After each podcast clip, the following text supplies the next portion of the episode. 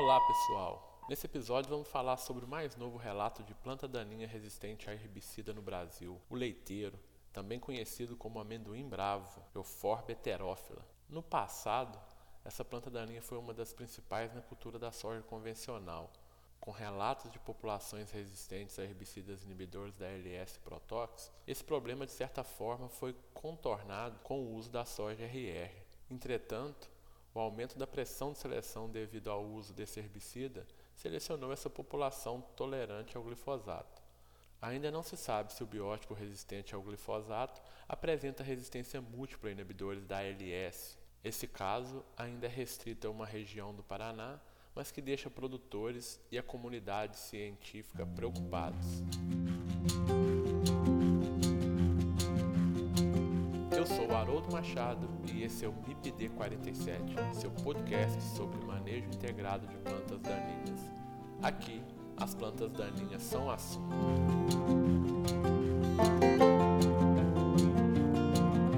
Vamos falar um pouco sobre o mais novo caso de planta daninha resistente a glifosato no Brasil. É a espécie Euphorbe heterófila, conhecida como leiteiro, amendoim bravo, entre outros nomes.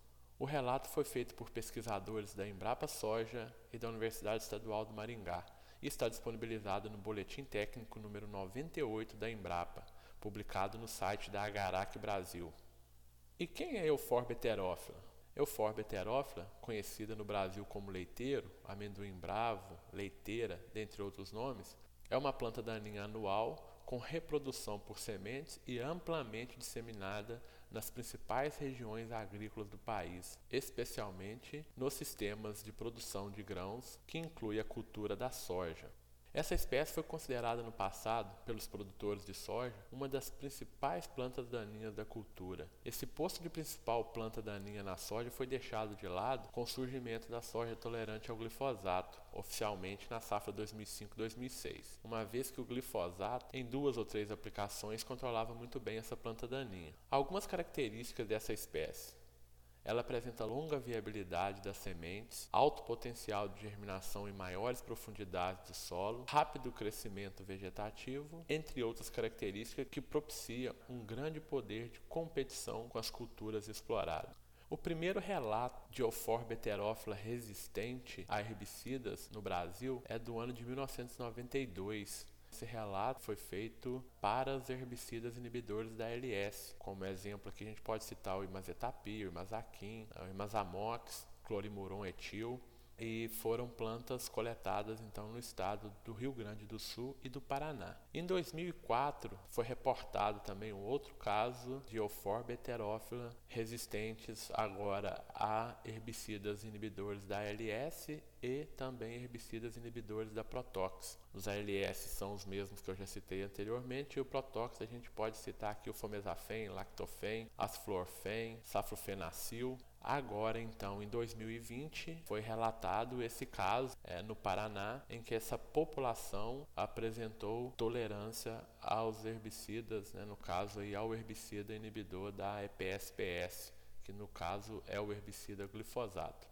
Sobre esse uh, atual relato, o, o, escape de controle dessa espécie foi observado na safra 2018-2019 em uma fazenda cultivada com soja no Vale do Ivaí, Paraná. Então essas sementes elas foram coletadas e o material levado para o laboratório na Embrapa para a realização dos ensaios de dose e resposta realizados em plantas da geração F1, F2 e F3. Os estudos seguiram a metodologia preconizadas nas publicações Critérios para Relato de Novos Casos de Resistência de Plantas Daninhas Herbicidas e também 10 passos para relatos de novos casos de resistência de plantas daninhas a herbicidas no Brasil, reconhecidos por toda a comunidade científica. O fator de resistência foi de 4,74 para DL50 e de 3,30 para GR50, tratando-se, portanto, de um novo caso de resistência. Com esse caso, só para 52 o número de casos de resistência reportados no Brasil. Algumas dúvidas ainda precisam ser sanadas, dentre elas, se existe resistência cruzada aos inibidores de ALS. Lembrando que esse caso, por enquanto, é restrito a uma fazenda no Vale do Ivaí, no Paraná.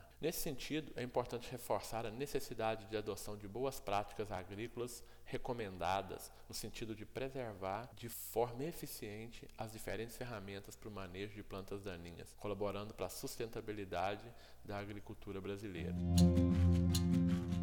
E eu quero aproveitar aqui e abrir um parêntese e falar sobre a última prova do ENAD, que é o Exame Nacional de Desempenho dos Estudantes, para o curso de Agronomia. Por que eu quero falar isso? Porque tem tudo a ver com esse assunto aqui agora. Nessa prova, teve uma questão discursiva sobre resistência de plantas daninhas a herbicidas. Foi apresentado para os alunos um texto motivacional do Zandoná, extraído da revista Planta Daninha, e uma figura de um artigo do professor Cristofoletti, extraída de uma publicação da Agarac. E na sequência, eram apresentadas três perguntas para os alunos responderem. A primeira pergunta era: proponha uma ação para monitorar a frequência de plantas daninhas resistentes em áreas que se utiliza constantemente o controle químico. A segunda pergunta era: explique a diferença entre os dois tipos de resistência que as plantas daninhas podem apresentar. E a terceira pergunta é: explique como a resistência de plantas daninhas a herbicidas pode causar aumento na contaminação do solo e da água.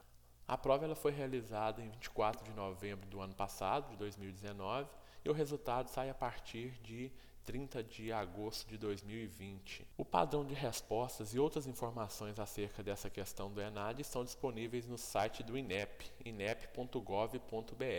Vamos aguardar então o resultado dessa prova para ver se os nossos futuros engenheiros agrônomos conseguem fazer essa proposição então acerca do, da resistência de plantas daninhas a herbicida. Então é um assunto atual, é um assunto que ganha uma importância cada dia maior no nosso cenário e ah, em função dessa importância, essa questão aí então na prova do ENAD. Né? Vamos aguardar para ver como os nossos alunos se saíram e se você quiser saber um pouco mais sobre os conceitos relacionados à resistência de plantas daninhas a herbicida, ouça o nosso episódio número 5 e fique por dentro de tudo que a gente falou lá. Então, esses conceitos aqui sobre os tipos de resistência, o monitoramento, vocês têm essas informações lá no podcast número 5. É isso aí, pessoal. Eu fico por aqui. Nos falamos no nosso próximo episódio. Um abraço a todos.